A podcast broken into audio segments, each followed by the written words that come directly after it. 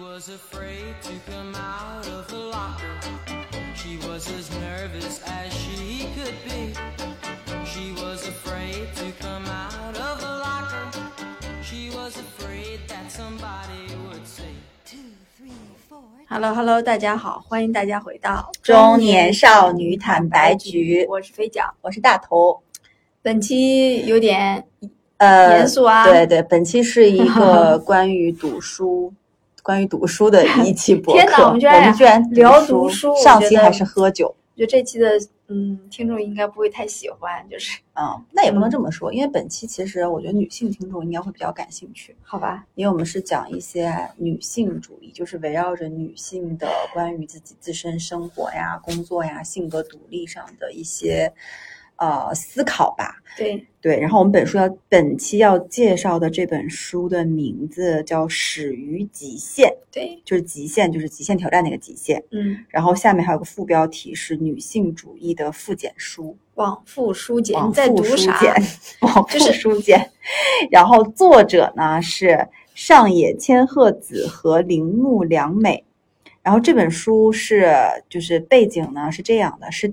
肥脚有他买给我的，他买两本这本书，然后他说这本书你读一读，然后我们要在节目里讲一讲。然后我也是莫名其妙的收到了这本书，因为他为什么买这本书呢？你跟大家讲一下为什么要买这本书 给到我，为什么要讲这本书？哦，这本书呢是因为这样的，因为上野千鹤子女士是在日是，当然听名字大家就知道她是日本人，她是一个嗯日本比较知名的女性主义的学者。对，然后她因为在日本这个国家，大家也知道男权就比较突出嘛，然后其实女性地位一直就是不是非常高的这么一个国家，嗯她是非常突出的。嗯然后呢，她很有一段很出圈的演讲是在东京大学嗯的演讲，这个大家在 B 站是可以搜到的。她作为里面的教授给了当时那个入学的新生的一次演讲，讲到的其实就是她女作为女性，她在讲女性主义这些事情。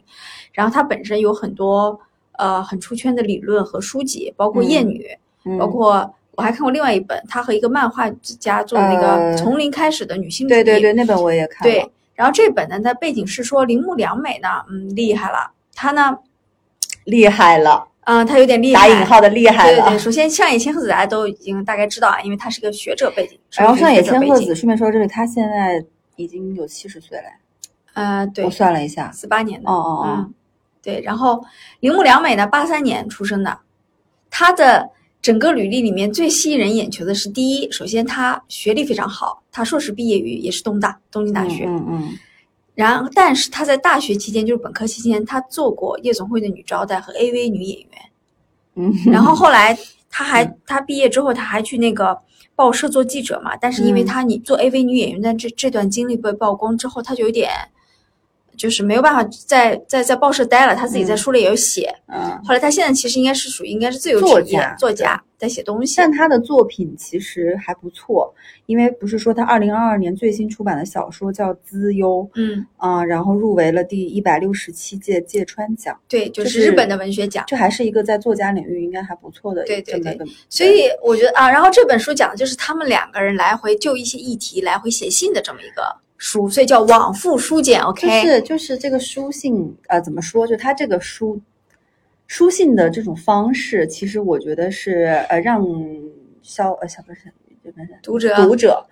好久没 对读书了，，对不对？就让读者很难很难去进入的一种，就是读起来有点费劲，就是书信的这种我,、想要说，不是说它这个形式费劲，我个人分析啊，嗯是翻译有有一些问题。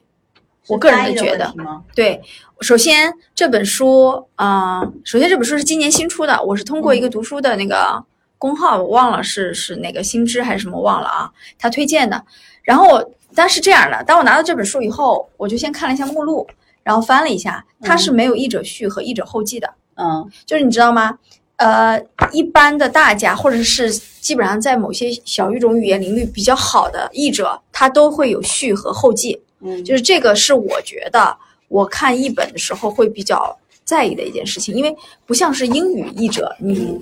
译者会比较多。嗯像你看一些欧洲语言，像日韩这种语言，你其实译者我觉得还挺重要。但我后来查了一下，这个译者呢，他其实是一个北京语言大学的日语硕士，他也翻译了很多日语的书，嗯但是他可能。因为我没有查到更多资料，所以我嗯。猜他可能是是处在正在成长期的一个译者，所以这嗯。本这个出版社呢是新兴出版社，坦白说我也听的也不多啊，那可能是我孤陋寡闻，但这个译者连序和后记的篇幅都没有，就说哦。明说可能译者确实不是很资深的译者，所以我一直是我我在这里打个问号，是说，因为我在阅读中也发现说有些东西不太读得进去，但我可能觉得跟翻译有一定关系。啊但是我觉得，我不知道，就是你说译者，但是它其实里面很多很经典的一些段落或者是一些观点，其实我觉得翻译的还是可以的，是吗所以我觉得是不是书信这种格式，因为老师会让你断掉，因为你没啊发现他们来来回回，对吧？对，因为它这个其实它整本书是围绕着大概十二个篇章，嗯就篇章大概我跟大家大概读一下有哪嗯些啊？嗯就是他们是围绕着这十二个主题，相当于是说这两个人之间的一个书信往来。然后在这个书信往来中，就会有说，比如说两个人就有点，你就是它的封面是一个击剑。就是有点往复的观点的一个这样嗯的一个碰撞，其实不一定是说两个人一定是互相认可对方的，甚至有的嗯时候会有一些火花或嗯矛盾在，嗯因为毕竟就他们两个就是作者之间是就是上野千鹤子跟这个铃木良美，他们两个相当于两代人，他们中间年龄差接近四十岁，对，所以说很多就像你看，我们跟自己的父母都好像感觉没有四十岁那么的年龄差距，但是你跟他们的沟通都会有非常多代际的一些代沟的产生，所以呢，我会读这个书的时候，哎，感觉两个人观点不一样。嗯啊，然后有很多的碰撞，然后他们有的时候在下一章的时候还在解释上一章里面的一些误会或矛盾嗯啊。然后呢，大概它的目录是分为十二章，呃，分别是呃情色资本，嗯然后母女，嗯啊，然后恋爱与性，嗯然后婚姻，然后认可欲求、能力、工作、独立、团结、女性主义、自由，最后是男人。嗯就他们相当于是围绕着这十二个主题，然后结合着自己多年的一些经历，嗯然后去表达自己对于这个篇章的这个主题的一个一个一个想法吧。嗯反正就是，但我觉得这种形式是还挺新鲜的啊。然后其实我能说，它第一章叫情色资本，嗯。因嗯，为可能是想把最精彩的部分放在最前面，因为毕竟这个铃编辑也是木良美，很有心对她是一个 AV 嗯。女优这样的一个性工作者嘛，嗯。包含之前她也出入过这种夜场，嗯。所以就是她是把情色资本放在前面，但是我反而觉得最精彩的是后面的一些部分，比如说嗯。像那个认认认认知欲求啊，嗯。然后讲到一些自己的人格的独立呀、工作呀、自由，我反而觉得是在探讨本身个人的成长性的时候，反而比前面所谓的恋爱与性、情色资本这些更有噱头的章节嗯写的要好。因为这本书像这种写作方式，嗯一定是出版社的编辑帮他们做过前期的策划的。啊然后这个排版和排序上，因为它确实是按照时间维度去拉的嘛，对对对，编辑一定会有一些出版商的考量的。我觉得这个倒也，嗯，反正前面我我能说这个书就刚开始刚开始看的时候觉得哇好新鲜，嗯，看到中间又有点儿看不下去了，没劲儿了是吧然？后再往后面看啊，我像我我这个书就反复拿起反复拿起，我跟你说，嗯再往后面看好像哎好像又好像慢慢能看得进去了。我感觉这你什么感觉本书啊，啊？就是我觉得大家，我现在一，我现在就，我现在就看书读法，就是读书的方法也有一些调整。我觉得不一定是从头开始。我原来是非常享受一本书，我已经看到一半了，我已经把它读完，不然我就很难受，我有强迫症。嗯现在不是，现在我就不是，就是当我发现读不下去的时候，换一本。我就在想想说是为什么。首先，因为我是学社会学出身的嘛，我们呃，我们当时带我们班班主任其实就是偏女性方向、偏性别方向的老师。嗯然后我们在大学的时候已经读过很多类似于这种理论性的东西了，嗯了解我一些它。这个算理论性吗？对，所以这个东西就让我觉得更适合入门。嗯，就我觉得上野千鹤子老师的很多书都很适合入门，嗯。就是他如果说你是在一个比较年轻的情同同女女孩子，你对女性主义对这个开始有一些懵懂的觉醒的时候，你还抓不住，我觉得你可以看他，嗯。他会他有一些很犀利的讲法，因为她是身为日本女性，她的这种体感会更重嘛，嗯。它可以帮你去揭示很多。但是像我的话，我我再加上咱俩就是已经嗯就活了这么四快四十年吧，也没有啊然后很很久对。然后我就我们就开始对这些东西有其实是有自己的看法的。就是我觉得每个女性心里面都有自己对于女性主义的这种理解对，的想法的时候，你就会开始没有办法全盘接受她的观点，这个时候你就会读不进去。啊，是，但是会有一些观点，就是你觉得，就是我觉得还有一种情况，就是因为首先女性主义这几个字，其实或这个词也是近些年才慢慢被提及的，然后其实这个词挺敏感的，啊，就经常会因为这个词引发一些。就社会，反正社会上，比如说有一些事件，比如说像之前唐山那个事件，或者是嗯一些关于男女的，就大家就会莫名的会把它牵到一个叫做性别对立的这样的一个立场上来看，所以其实这类书是有点敏感的。然后我在读这个书的过程中，我会觉得，首先我们俩肯定都是。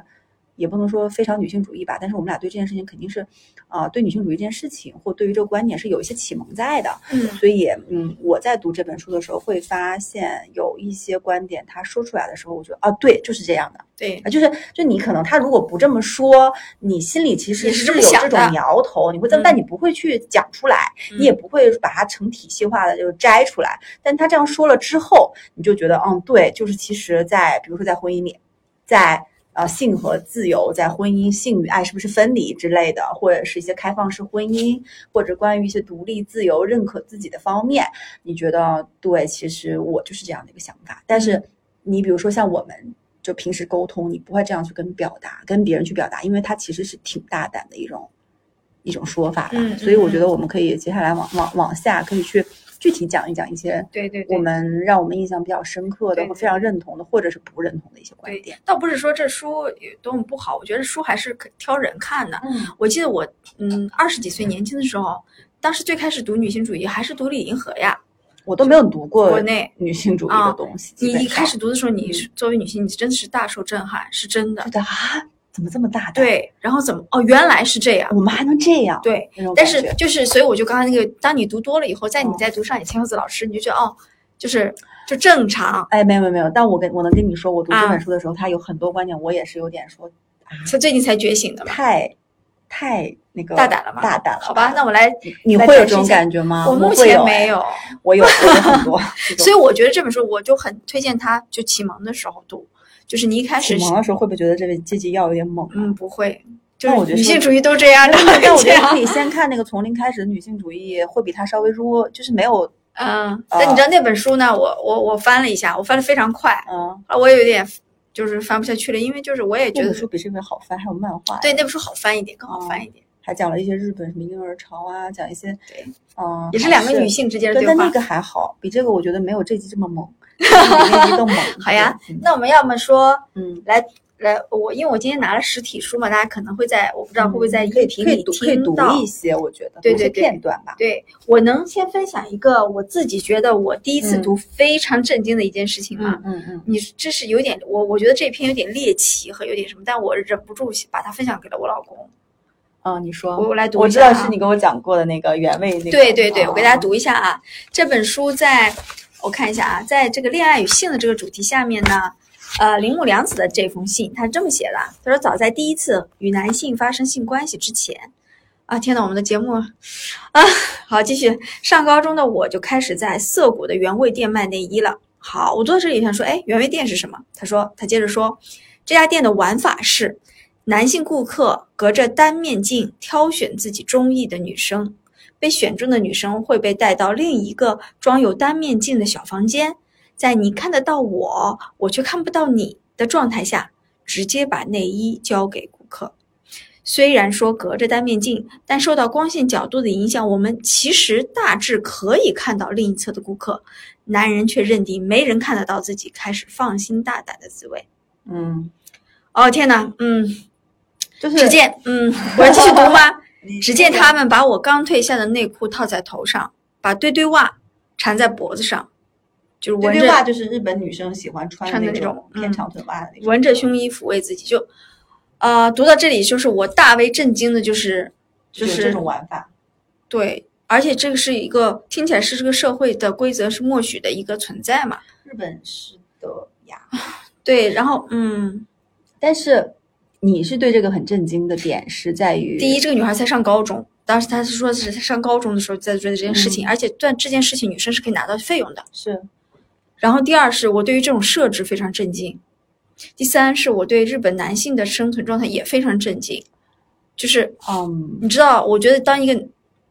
男性要到什么状态下他才会采取这种方式，要么他就生活中很孤独。呃，对没有另一半。啊我觉得这个就是这个呃什么所谓的内衣原味店的出现，就跟日本这个社会它整体的可能社会的，你看它的文艺作品也好，它的电影，它的各方面和我们接触的日本的社会文化，它其实就是有点偏压抑的。嗯然后其实就是比如说啊，在职场正常上班的这种公务员也好，或者是一些反正就正经地方上班的这些男的吧，我觉得他们都还是在条条框框的规则下，其实是挺被压制住的。嗯然后社会上其实会给不同类型的人提供不同类型的。就这个服务吧，就是可能你高端的这种，你可能可以去直接对吧，找一个什么什么样的人，然后他们像呃什么，我们之前去哪哪儿啊？不是有有一条街很有名的歌舞歌舞伎对町歌舞伎厅，嗯然后就是基本上它像什么大阪啊、东京啊，甚至是说像福冈啊，很多这种城市，它都有专门的这种所谓的色情服务，但在那边是被合法的？合法的。然后我觉得这种呢，它是属于一种，我不知道可能来这里的男性是那种偏宅男，或者是有社恐，不太与社会交流，然后但他们又不想让别人知道他们是有这个怪癖的，也不能我们不能叫怪癖吧，就是需求需求的。他们一定是羞于去，他们肯定不是那种就日常生活中非常自信的这种人，嗯，所以他们会到这种地方，因为他你想，他甚至都不想让对方的这个少女看看到他，嗯但其实少女是能看到他的。嗯这但你说看到他，其实对吧？他如果想更进一步，他可以去那些直接色情服务场所，但没有去，所以这个我觉得是为这部分的人去设置的吧。然后后面其实你讲的这一段，我觉得也就是因为这段经历，让就是铃木良美她对于男性是非常的绝望的。对，因为她这里书写的说那个东西构成了她十六岁的时候对男男性的认知她。嗯说她在十六岁的时候把内衣和尊严扔进了阴沟嘛，就是嗯但是呃，但是当然了，就是这本书我我因为我们俩就分享各种经，可我觉得还是分享一些影子的作为影子的片段，我觉得对对对，大家还是要去读的。对对对，但是因为这里面有一些背景去促使他走向了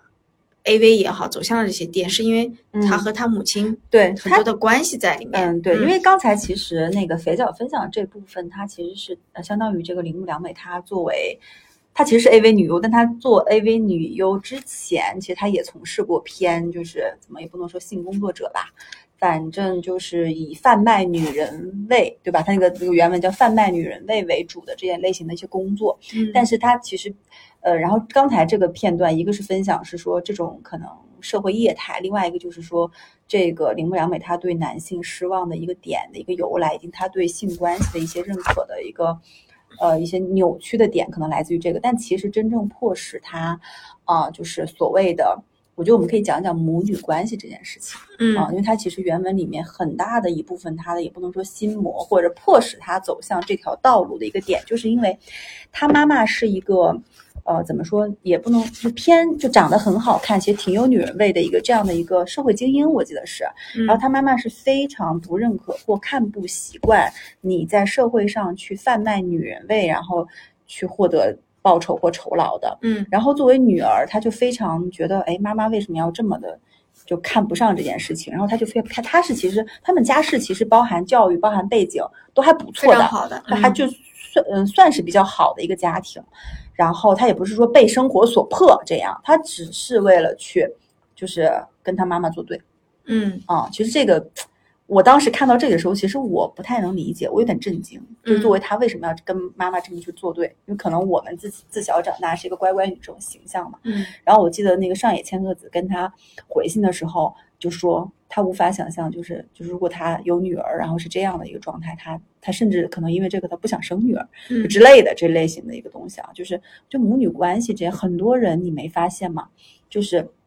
童年，不管是跟就是父子关系也好，母女关系也好，都是他们未来可能走向一个什么道路的一个诱因。其实这关于这点，我是想探讨一下的。嗯，反正因为他有专门的一章是介绍对母女关系的嘛，而且其实他妈妈这个人其实还挺，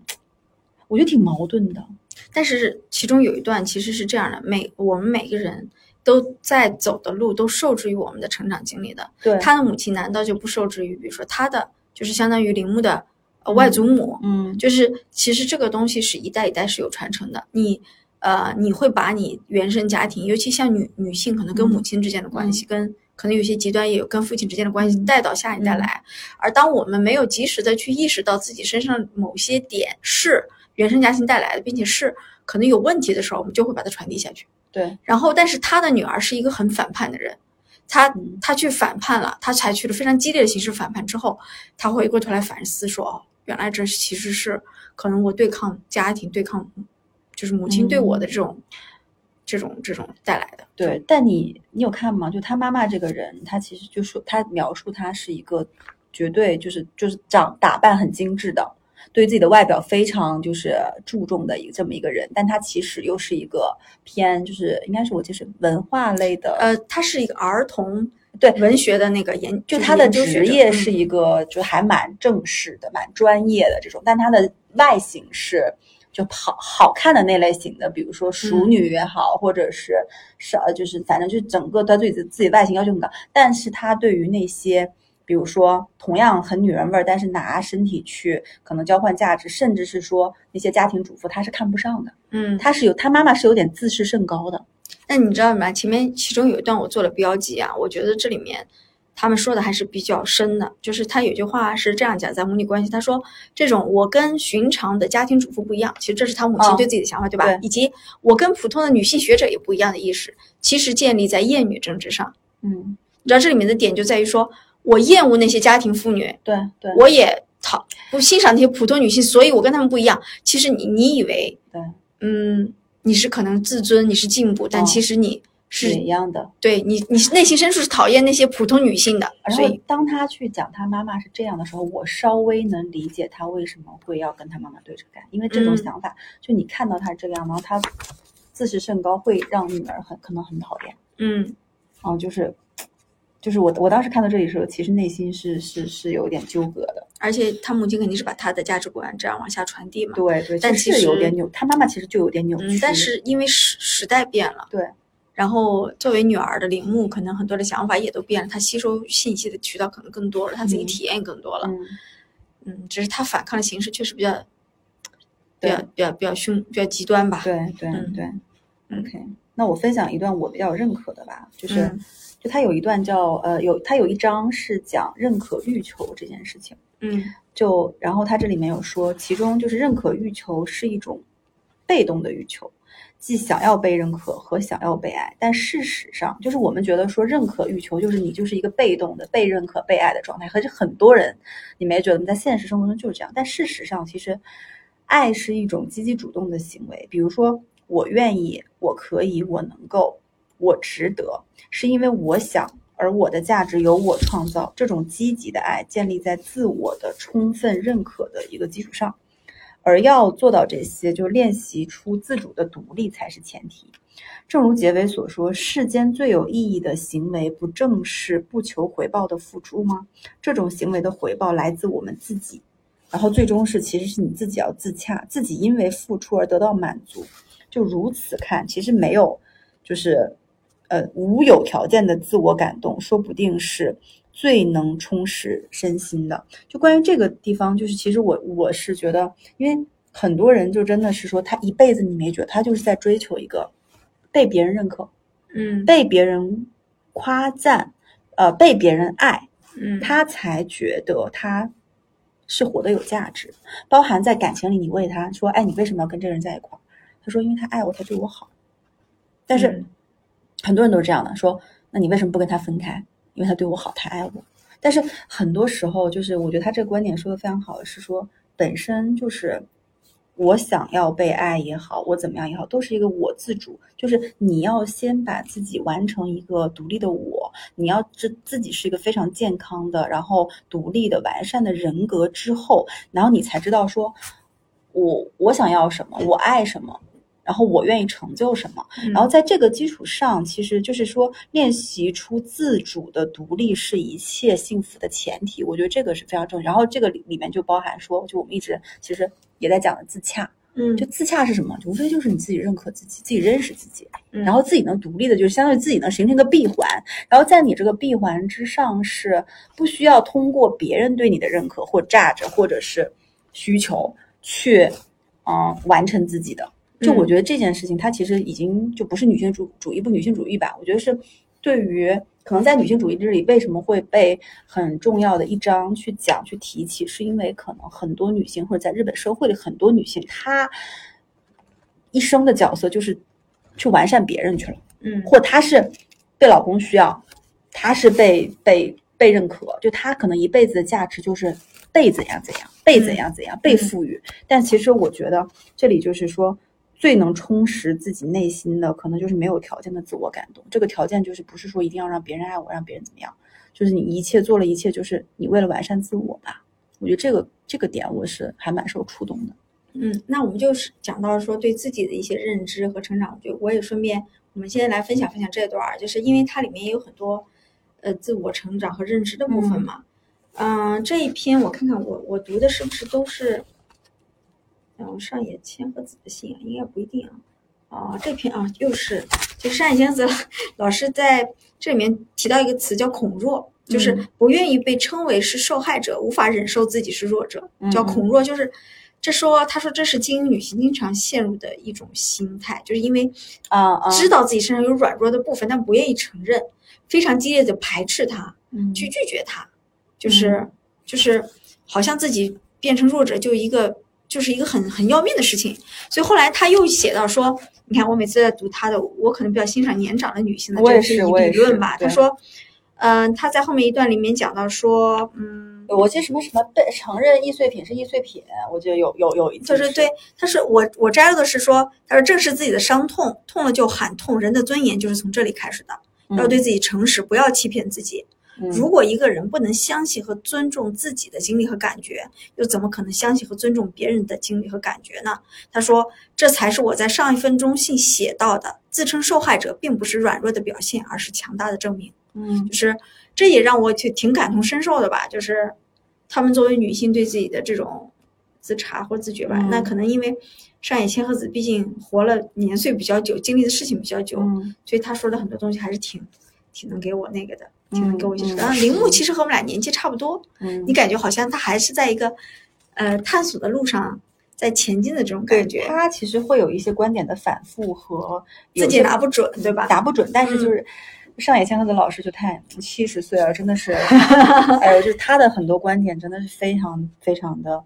精辟。然后我那我要再再分享一个，就是关于婚姻和恋爱的一些好呀，关于婚姻的这段，我觉得太就他这段说的简直，我觉得你听听啊，你听听啊，或者是我们深陷婚姻中的女性，深陷，你说的好像或者是听一下这句话，嗯我觉得写的真的是太牛了。嗯他说：“只要婚姻还是如此理所当然的习俗，结了婚的人就不需要回答为什么结婚，唯有置身于婚姻之外的人会被反复问及你为什么不结婚。”嗯然后上野千鹤子老师说：“在我看来，结婚才需要痛下决心，不结婚只是拖延做决定的结果罢了。所以，问那些做出决定的人为什么结婚，似乎更是理所当然。就是，嗯，它是一波反向操作。他不因为就是上野没有结婚，对，嗯因为大部分人没结婚的人才会问你为什么不结婚，结了婚的人不会问，哎，你为什么结婚？嗯，但他认为，就在他看来，这个，嗯陷入婚姻、进入婚姻的人是非常需要勇气的。嗯然后他反向要问，哎，你为什么肥脚？你为什么结婚？嗯，这个才是需要被问的。哎，我也有摘录他一段啊，你知道吗？这段我觉得好棒哎！你知道他们两个人都是那种对我感觉第一，呃，上野就没结婚嘛，然后嗯铃木也自己提到说他并不坚决的拥趸一夫一妻，嗯，当然我并不是反动的反，你是关于性和爱那块儿，不不是不是，还是婚姻，我摘录了一段，他说，嗯、我看一下，这又是上野老师的吧？啊，上野老师说，嗯，遇到一个合适的人，心甘情愿与之构筑稳定的关系，愿意让对方参与自己的人生，也愿意卷入对方的人生，人活一辈子，这样的机会屈指可数。其实他要讲的就是说，你原他来是想说服他，就是不要对男他他对男人有点灰心嘛，他是在嗯说服他，我觉得。对，或者是说，他说，其实你以为啊，大家都在结婚，是不是大家都愿意彼此卷入对方的生活？其实不是的，就是大部分情况下，嗯，我们难得会遇到一个让自己就互相卷入自己对方生活的人。那你可能遇到，你会很幸运；你没遇到，或者你遇到了，比如说你以为他是，你们俩又分开了，也没有关系。嗯就是这是我理解啊，就是这种机会太少了，嗯这是挺珍贵的一件事儿。嗯不要觉得说好像和生活里面喝口开水这么简单，所以就是可能，反正我的感觉是，他们对婚姻的态度就这这怎么说呢？嗯，但是因为上也没有结婚啊，我我读完我的感觉是，可能会让我们的心态更开放吧，会变得更好吧，也不要觉得说，嗯，只有结婚的人生，女性人生才是幸福的或者什么的，千万不要这样觉得。就像刚才我说反问婚姻这件事情，就是我觉得我们是可以为对 多对多一些。但是我觉得是这样，里面有很多东西啊，大家不要把它当成是什么指导人生的圣经或什么的，嗯能引发一些思考。我觉得这个是嗯挺，在我来看就已经是挺重要的。然后我觉得关于婚姻这段描述，然后他还写了一段嗯，他说所谓婚姻就是将自己的身体的性使用权交给特定且唯一的异性，嗯，为其终身专属的契约。我靠，这个是，哎呦，这上一个老师，对不对？对，就是，嗯，我觉得他写的就就非常对，就是，然后然后说就是就是感觉是说，然后上野千鹤子老师说，我选择不结婚的部分原因是不想用契约束缚人际关系。不过嗯说的再酷一点的话，也是因为我不想为自己的人生上任何形式的保险，尽管这种保险其实只有一纸空文。根本靠不住，大家也见证了无数次，可还是有人想要去，就是抓住这根救命稻草。我倒也无意否定他们的想法，嗯就很多我觉得是因为我没了解，就是在日本好像是说，很多女性结婚之后就不工作，她们其实就而且好像是丈夫跟她离婚是要支付高大笔费用大笔费用的，嗯所以可能是在日本吧，我觉得是不是这种所谓结婚是上了一个保险这种的概念会更比我们更更重一点重一点。然后但他的嗯观点有一个很棒的，我觉得是他写的是婚姻也罢，嗯家庭也罢，就是不管你的伴侣也好，你的原生家庭、你的父母也好，你的儿女也好，都不是女性的人生保障品。嗯就这句话，我觉得我们作为女性，就是要时刻清醒的，就记得这句话。嗯就是婚姻也好，家庭也罢，就是可能现在很安定的或给你幸福感的这样的一个圈子也好，或者是这种保障，它其实都不是女性的人生保障品。女性的人生保障品可能还是我们自己构建的所谓的自洽，或者是自己对自己的一个认可，哪怕你呃可能工作赚钱赚的不多，或者是你没有一个非常完呃就是美满的家庭。但是我觉得他这里面这个观点是对的，但是可能也是因为上野千鹤子老师自己是这样的一个状态。对嗯，反正铃木也说嘛，他其实也没有特别明确拒绝结婚或者什么，但是他就是拖着，他就是嗯心里面觉着别别扭扭吧。我觉得现在很多女孩可能也会有，很多那也男孩也有，我觉得我身边很多女性都在拖着。对，就是就是心里觉得不对劲儿，哦，但是又被好像觉得应该这样去做的时候就很难受。但你说我们俩当时结婚的时候，为啥就没有这种不对劲儿的感觉？我我我太年轻吗？不，首先啊，我觉得并不是所有的婚姻都不对劲儿啊。不是啊，但是就是我们连不对劲儿这种，就是就是打个问号，就我们连那个叹号都没有打，嗯，有没有？就是我我当时我还是我就我一直回忆我自己年轻时候，我就我就是傻，我都没有思考，我没有思考过为什么要结婚，也没有思考过为什么不结婚，我也没有从来没有思考过为什么要孩子，以及为什么不要孩子。然后现在很多身边的人不要孩子的时候，说你当时嗯怎么那么有勇气？我说因为我没有想 过，无知。无知 有没有有没有无知？嗯，怎么说呢？你也是我吗没有，我的感觉是你们社会学没有。首先，我对于呃呃两性的关系是抱着积极的态度的。那我也是抱着积极的态度的，只是我觉得想过。对，我觉得婚姻就是也没有那么可怕，嗯对，但也也没有那么不堪。在我我觉得，因为我可能是始终对自己抱有一种生活会越来越美好的美好的向往吧，就是哦我始终是这么觉得，所以我觉得没有那么不堪和没有那么可怕。然后嗯嗯和我老公的相处也 OK，所以我觉得嗯还好。但是你说，如果今天我坐在这里，我是一个比如说已经离异的女人，或者我可能会有不一样的感受，嗯这跟你和遇到的另一半也也也很也很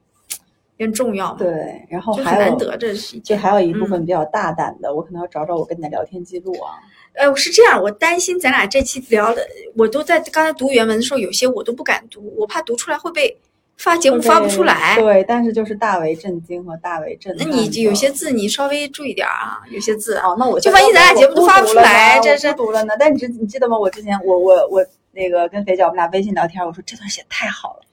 嗯，就是有一关我我摘我还留了很多段我在书里，但我现在觉得刚才有可以能隐喻，我不敢读说吗？我怕读完了那个审核不过。对，那我们就讲讲，哎，还就是它属它本身没什么，但是有些关键词可能会被嗯，我理解理解，对，要不然大概稍微读点儿稍微你自己掂量着读一读呢。我掂量对，着。说到这儿了，我们听到这儿的他听友的嗯福利，三十四分钟，听到这里就快贡献完播率了，好吧？天呐，因为因为这里面有一章是恋爱性嘛，然后啊，我觉得这个东西，但是很多观点我以前读到过，但是这次又再读给我加深了，就是呃，反正上野认为说这个东西是完全可以分开的，就是呃，love and sex 对分开，而且就是去享受享受 sex，享受身体上的欢愉，嗯没有什么错问题和错误。嗯。这个是我们可能要去，我觉得有些东西还是要大家去读一读，嗯。可能甚至说，如果大家觉得说这本书，嗯、有些观点你开始觉得接受了，你再去翻一翻别的女性主义的书，呃、对，包含就是像就是那么那个萨特跟波伏娃的那个开放嗯。性的一些婚姻和关系。大家可能对这方面就比较感兴趣，想读读，也可以读读这本书，然后可以读读，就是关于这个观点，我还是蛮认同的。对但是 love and sex 就是有的时候是分开的。哎，而且是越长大越认同，对不对？对对对，对，哎哎，我就我我也认同一点，就是女性确实是要随着经历的一些增加和变化，你会对不同的观点可能会有些接受，是是，就先不要着急拒绝它，嗯嗯，先去了解了解。对，然嗯后我觉得呢，反正关于书的分享基本上这些，然后关于这本书读完的一些思考，我真的还是觉得说，嗯，就当咱俩都不敢读了。就就就里边的细节我们就不说了嘛。反正我觉得读完这本书，整体嗯还是觉得说，当今社会里的确一些现象，就是跟他这本书里面讲的很多的观点是能对应得上的。比如说，过了三十岁就不好嫁呀，你为什么还不结婚呀？嗯以及大城市就或者很多就中国不是很多地方结婚要收彩礼嘛？你知道嗯收彩礼这件事情的本质是什么吗？嗯，你是说在做物质的交换？对，其实就嗯是女性弱势地位带来的。因为我不知道现在还有哪些地方收彩礼啊，反正我结婚是没有收彩礼的，我也不知道。然后就现在很多大城市在收彩礼嘛，那彩礼的问题就就是还是说男方拿出钱给女方的父母作为养育女儿的感恩和回报，然后就感觉呢，女性就变成了是说，嗯，商品。一种商品被卖出去了，被买回来了。嗯，然后呢，然后就是感觉说两，我就那就两个两两种声音，就是啊、如果说你收彩礼，就是把女儿给卖了，对吧？嗯卖女儿总是不好听。那一种是不收彩礼，不收彩礼，你的女儿就是廉价的，让人瞧不起，就是就是就很矛盾。嗯，对，然后，然后那个就那个上上野老师不是在这里面他也提到，就认可呃欲求那一章，他对非洲社会用婚姻换取财换取彩礼的价值观做了展示，就是以性行为换取呃财财物是女性的权利，在非洲啊，就是男性跟女性发生这个行为却不给他们财物，就等于抢劫。那女性同意发生这个行为却不换取财物，就是缺乏自尊的表现。但是在非洲这个社会还是处在这种的一个价值判断里面。那现阶段中国的，我觉得彩礼是有别于非洲的，就是很多中国的女方家庭跟男方家庭要的彩礼是取决于男方。嗯，就是用之于男女双方的小家庭啊，就比如你买房啊、买车啊这种，更多是女方父母担心女儿嫁到婆家会过苦日子。可是，哎呀，我觉得这种观点会有，就现在大部分家庭也会有说，就是，但是我就本身觉得说，女方家庭担心女儿嫁到婆家会受苦日子这件事情本身就是一个把女性放在一个弱势地位的一个思考。凭什么？就是怎么了？我们就婚姻，它是一个两者就是相爱，然后在一起，凭什么嫁到婆家我就婆家怎么了？就是你懂吧？就好像婆家还是一个就是更高人一等的嗯，这种感觉，或者是婆婆公公可以决定怎么去消费我，是吗？嗯就他们可以吃肉，我吃咸菜吗？就这种感觉，但是我就会有点。但是你不觉得吗？这种观点，别说在农村了，城市里是啊，会担心到嗯公婆家就怎么样啦，给公婆家洗碗做饭烧衣，就是什么，嗯就我。但我觉得现在社会就是这这个东西真的是要慢慢去那个啥的。我觉得我们最会这这个我问你，在美国也会这样吗？就不知道在国外嗯也会说担心嫁给婆家受苦但是这样的，这样的啊，我我我我觉得我是这么看这些问题的。每个嗯社会的历史背景是不一样的，嗯尤其在亚洲社会，你不觉得亚洲社会的女性的很多我们都能感同身受，对，因为在深刻的历史的发展中，会有很多东西是是沉淀下来的。在变的，而且对，嗯美国不一样，美国是个移民国家，它很多东西就进去就是新的了。就是我我我我个人的感觉是，我觉得至少在我看来，中国的女性运动和解放已经在亚洲国家算是比较靠前的了。但是这件事情是可能是 never stop 的，就是每一个女人，可能我们要更多的了解自己，更多的去推进这个东西的。其实现在也有很多人在推进这个东西的进步，就是还是会一点一滴的去发生变化。你想想，你现现在你的地位和不知道五十年前、六十年前都没有超过一个世纪的女性地位，已经是不太一样了。就是，所以我觉得我们要去批判，嗯，可能我是比较温和的那种。如果是给我分一类的话，就是我觉得我要去批判，要去反思，但我也不会全盘否定现在我们得来的成果和现在就是嗯，对我们一代一代女哎性争取。反正就是还是要有改变的空间啦。就是，但对这个东西就读起来的时候，真的，我觉得这本书，嗯，我觉得所有的女女性朋友们是可以去看一看的。我觉得男的也要看，因为因为哎男男男性未必看得下去，而且未必能理解，你懂吗？就是，哎，就是我觉得真的很难。然后就是你看，就是呃社社交媒体上对这本书的，就是女性的，就是评价，就是有太多值得划划线的地方了，就是有太多经典的句子让他们哇大为震惊，对大为觉醒对。对，我哪怕就哪怕是读完这本书，其中有一个观点，不管是关于什么的啊，你觉得是啊、能帮你受了启发，你觉得非常对，然后怎么样能对你，呃，也不能说对你人生未来的人生选择吧，或能让你觉得更自洽了，我都觉得这本书是很值得的。可能他在嗯这个角度上能受到特别多人的喜欢吧，是不是因为这个原因？哎，这本书比较新，里面还有提到疫情啊等等的一些东西，哎，还挺嗯嗯，比较新的，大家觉得来看看，而且也不贵很厚，对对不贵，好吧？行吧，那本期反正就是先聊到这里呗。好的，嗯，那想想要和我们互动和交流的，请加入我们的听友群，在微信搜索“坦白拼音坦白零三零三”，就可以加入我们啦。好的，那就这样，拜拜。拜